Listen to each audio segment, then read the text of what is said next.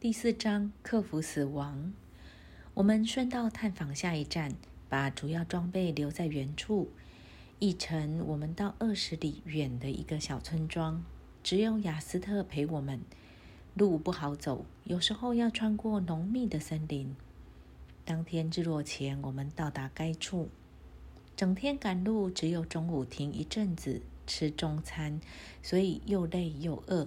这个村子大致看来很荒芜，路似乎都没有人走，有时还要割掉迎面而来的藤蔓才能行进。每一次迟了，雅斯特就不耐烦。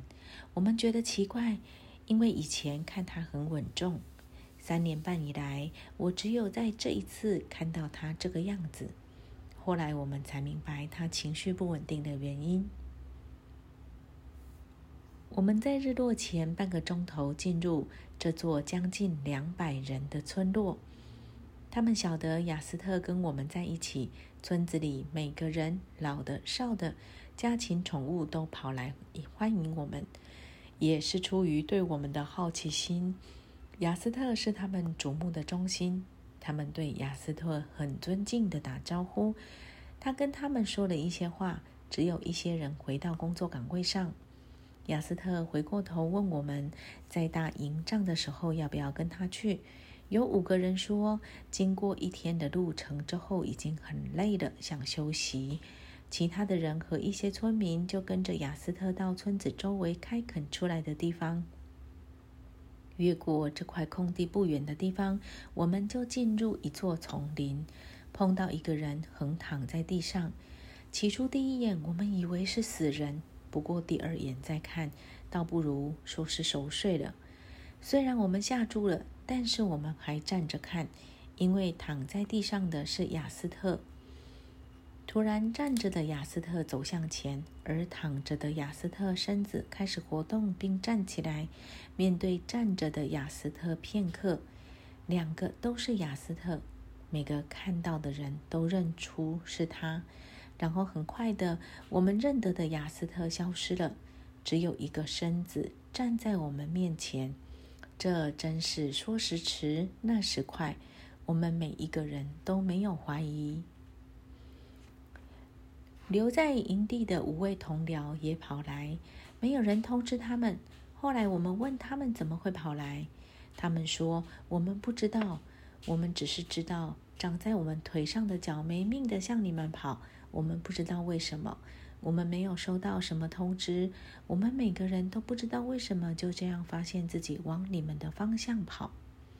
其中一位队员说：“我的眼睛张得大大的，看到超越死亡的山谷，这种景况是超越观念的。”另一个说：“我看到整个世界在克服死亡，死亡，人类最后的敌人终将被克服。”这些字又活生生的回来，这不就是这句话的完成吗？我们的智慧比起这简单而又伟大的智慧来说，实在太微妙了，而我们还认为很伟大呢？为什么呢？我们只是婴儿。我开始明白，你们必须重生这句话的意义，真是对极了。读者们，你们能想象出？我们觉得有多惊讶和神奇吗？